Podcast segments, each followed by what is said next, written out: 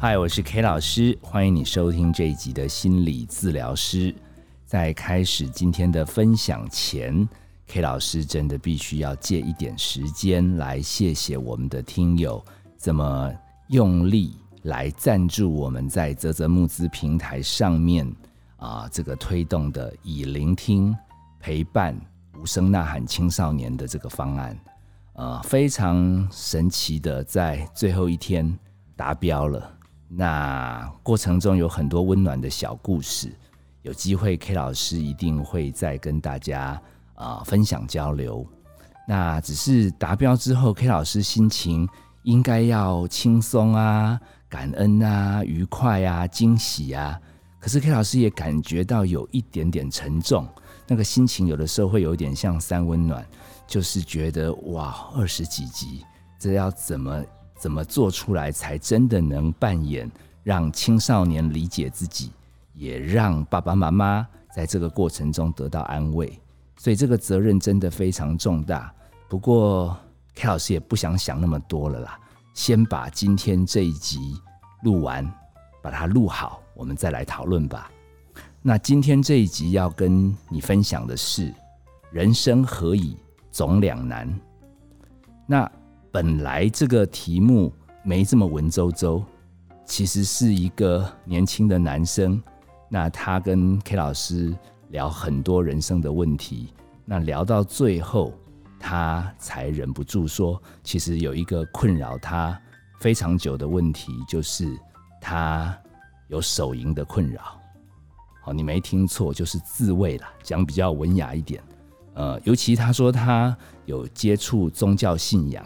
他又有那一种一些宗教上面的坚持，所以他就觉得自己真的很糟糕，好像立志要摆脱这个困扰，哎，又摆脱不了，所以他来问 K 老师要怎么办，怎么面对。那这其实是一个人生的大问题。K 老师决定把我们以聆听陪伴无声呐喊青少年的第二集。就拿来做这个主题，那为什么不把题目就叫做“自卫的两难，手淫的两难”？呃，其实 K 老师跟阔少有的时候在下标的过程中也蛮两难的。像这一集，我就不知道要不要提前宣布说，十岁以下的小朋友，你要不要现在先不要听，然后等你长大一点再来听这一集？啊，等下我这样讲，他又更想听，所以有的时候我们也在考虑。呃，下标到底要很忠实的反映原来的初衷，还是要把它文绉绉一点？好，又怕听友没兴趣，又怕节目本意也不是要那么耸动。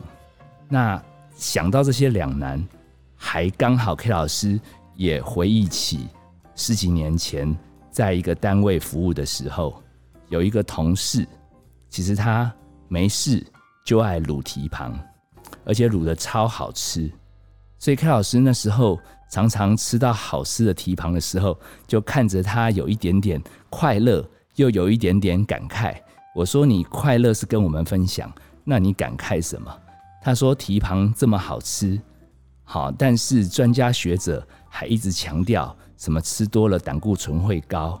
他个人觉得他是不以为然。”我说：“那你为什么每次煮给我们吃，你自己都不吃？”他又说：“对呀，因为他胆固醇太高，他真的很想吃。他后来只好看我们吃，解他自己的苦闷。然后他最后跟 K 老师说：其实每次煮完蹄膀，又想偷吃一口，又怕胆固醇过高，他人生还蛮两难的。他那时候问说：‘哎，心理专家，那你觉得要怎么办？’我那时候比较年轻，其实也答不出什么话来。”支支吾吾跟他应对一下，没跟他讲的是，其实 K 老师自己人生也有好多两难。那另外，为了让我们这个题目不会太呃围绕着这个情色的部分，刚好有一个家长也来问 K 老师一个问题。就前几天，他说，其实他的小孩心里一直有一些挣扎困扰，面对人生，尤其似乎对自己家。的爸爸妈妈意见很多，所以他就叫爸爸妈妈出钱让他去看心理医生。那妙就妙在这个心理医生只跟小孩谈，那不太跟爸妈解释到底小孩状况怎么样。那出钱的是妈妈，那小孩好像聊得蛮爽的，而且重点好像都在骂爸爸妈妈。那这个妈妈就来问 K 老师说：“呃，你们你们心理医生都都那么保密哦，都不能多讲一点哦？那我们这样出钱，还让小孩去骂我们？”我们有一点出不下去，可是好像真的不给他去，小孩又说他要闹自杀，那我到底要怎么办？所以我我收集这么多两难，我觉得就可以把我们主题冲淡一点，不用只有围绕在自卫手淫，而是放在人生何以总两难。那我归纳的状态如下啦：第一类的两难，其实应该是。人生面对自己的需求，很想满足，但又怕满足过度会不会付出代价？那第二类在面对这个需求好不容易搞定的同时，可是别人可能想法、价值观、期望又不一样。那两个人之间如果彼此的这样子的平衡找不到，又会有冲突，该怎么抉择？也是两难，然后跟别人处不好，又会回头来影响我们到底可不可以纵容我们的需要，坚持我们的原则。好，所以它是一个无限的循环，蛮恐怖的。我们先看那个年轻男生的困扰，他到底要不要手淫这件事，其实男生之间不用去传承了。其实理论上，如果你身体到了青春期，不去手淫，其实他也会那个叫什么梦遗，我都快忘记了，因为自己 K 老师离青春期有一点远了。这个这个这是一个生理反应。那其实理论上，其实如果你生活够忙碌，你也没有空一直在困扰要不要手淫这个问题。那万一真的压力很大、很烦躁，你真的做了，那也就做了，那也就宣泄完毕了。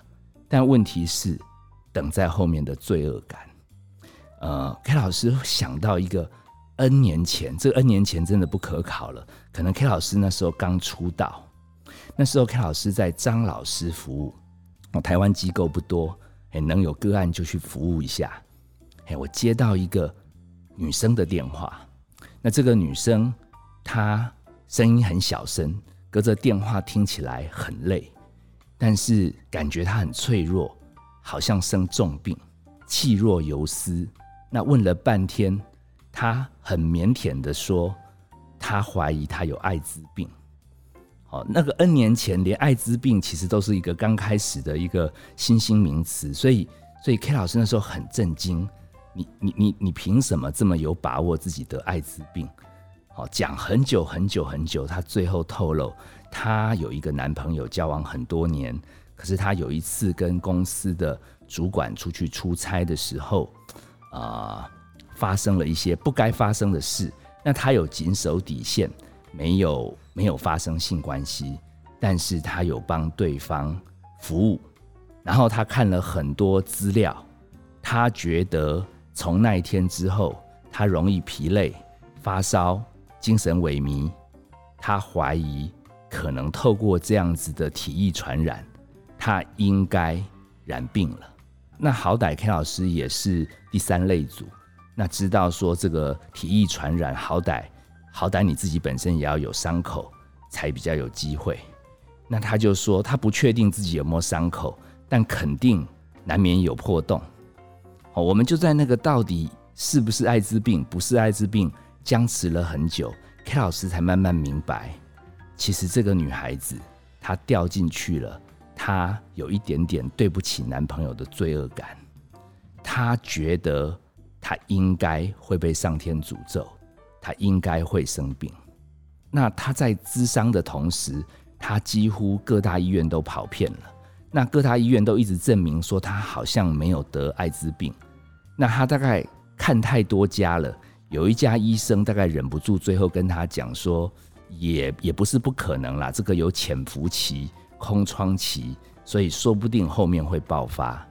哇，他逮着这句话，又打电话过来跟 K 老师告别，意思是他人生有限了。他决定辞掉台北的工作，他要回到中部的老家去休养。好，那我是觉得不太放心，我总感觉他会不会想不开，所以 K 老师说，你就算到中部南部，你不管老家在哪里，还是可以跟 K 老师保持联络。就这样，我们谈了好一阵子，他感觉他身体越来越差，他甚至怀疑自己没有几个月可以活。那他做了一个决定，他要来台北看 K 老师，谢谢 K 老师这一年半载的陪伴。那那一天，他跟我讲好的时间没记错，应该是中午。那 K 老师为了等他，因为 K 老师其实也蛮舍不得那么久认识的一个个案，其实好像有一种生离死别的感觉，所以所以为了把握跟他误谈的机会，K 老师那天一直等，也不敢跑出去吃饭。结果可能那个时候，呃，台湾也还没有什么高铁，哦，可能都要靠铁路局啊客运。那他上来的时候其实是误点了，所以他一直到两点才才来。那 K 老师肚子其实有一点饿，可是可是人家都要死了，你你饿又算什么？所以我就开始陪他谈。那我陪他谈，其实只能听他话说从头。那他边说边哭，边哭边说，K 老师就是负责一直拿面纸。我记得没错，一整盒面纸其实一个小时不到。就用光光了哦，他哭得像泪人似的。那已经都到了三点多、四点多，其实 K 老师真的真的连拿卫生纸的力气都没了，因为太饿了。那这时候，那个外面的其他职工感觉 K 老师好像结束不了谈话，就过来敲门说：“说有煮汤圆，你们要不要吃一吃？”那个案没有抬头，我看他都准备要死了。应该不想吃。我那时候做了一个很残酷的两难抉择。我说我先吃，好，然后我就到外面盛了两颗汤圆。然后他们就说：“哎，个案那么严重，你还出来吃汤圆？”他说：“我我我跟那些老师讲，我说不是，我说我连拿卫生纸的功能都快要没有了，我吃完再去服务他。”好，这个印象让 K 老师很深刻，是罪恶感真的可以杀死人。给一个人无尽的折磨，其实他把自己搞得这么痛苦，对于她的前男友，对于他人生当中的一些过失，真的有帮助吗？未必。可是他就被困在这个漩涡中，所以 K 老师想跟我们这个年轻的大男孩，哦，万一女生你有这类困扰也一样啦，其实就是认份啦。你有本事就忙人生更多其他的事嘛。这个世界有意思的事也很多，未必要没事就一烦躁就就去靠手淫自慰舒压。那真的已经做了，你控制不住了，其实你就面对那种虚空嘛。因为其实你短暂的快乐完，本来等在后面的应该就是有一点空虚。哦，你你当然你过度使用会不会后来变成肾虚？这个你就要去问中医师了。那也许你到了 K 老师的这个年纪，你就不容易有这个烦恼啦。反正似乎七情六欲就淡了很多，所以每个岁月本来就有一些抉择的困扰。好，勇敢面对，甘愿承受，是 K 老师给你最大的忠固。那至于刚刚讲到这个家长，到底要不要再付钱帮小孩看心理医生？好，你问我，我其实 OS 是你到底钱有多少？好，因为。我是感觉我们的同业也是可以加减跟家人报告一下下，毕竟出钱的人人家心里也困扰。你说小孩子对家里有不满，说不定家人对小孩不满也蛮严重的，只是他们省吃俭用都把钱寄给小孩用。但是这个家长，你到底要付多少，付多久，或者跟小孩摊牌，你要不要对我不满就直接说，嘿，我们开始 PK 一下。看怎么解决？嘿，那个家长其实应该也不敢讲，因为他怕他小孩想不开。所以这种两难，在 K 老师的认为会这么焦虑，其实好像好像 K 老师听说有一个那个斯洛伐尼亚，好像有一个什么社会心理学家蛮厉害，他那个名字很难念，K 老师记不太得，你们可以 Google 一下。他他说，其实一个人哈选择会那么焦虑，其实最大最大的原因是一个机会成本。的问题，就是你选择了 A，可能就得付出 B 的代价。那你选 B 的话，A 又变成成本了。所以人的痛苦不是说做选择，是选择完了你就要失去另外一个选择。啊，这个话其实很有哲理。其实我们人其实，在追求选择很困难的时候，是因为人贪呐。其实，其实我在想，这个家长怎么会不希望他的孩子好转？但是他又觉得砸了钱啊，好像都是只有在骂爸爸妈妈，好像这个投资回报不高啊，已经一年半载了，好像对爸爸妈妈还是不太爽。哦，这个到底有完没完？所以又想要省钱。因为觉得这个投资不划算，可是又怕断了这个投资，小孩恶化，想不开，那家长会怕那个会是生命中难以承受的部分，所以这个两难的抉择才会让这个家长这么的困扰。那 K 老师想给的答案也很单纯，你设一个底线嘛，好，你就说那再给你谈半年，再给你谈三个月，再给你谈五次。反正你算一算你自己荷包的程度嘛，然后你说小孩子开始就会闹脾气，好爬到高楼上要跳下来，那我们谈判的说法就说好嘛，不然五次完我们重新再评估，也许再加两次。怎么做选择呢？就是管他三七二十一，先做决定，决定完再试新的状况，再调节，不要困在原地。一个抉择都不敢做，我们动态平衡、动态管理。好，其实人生没有一个标准的选择会两边都捞到的啦，一定有得有失。所以，K 老师最后想用一两个小故事跟大家做今天的总结。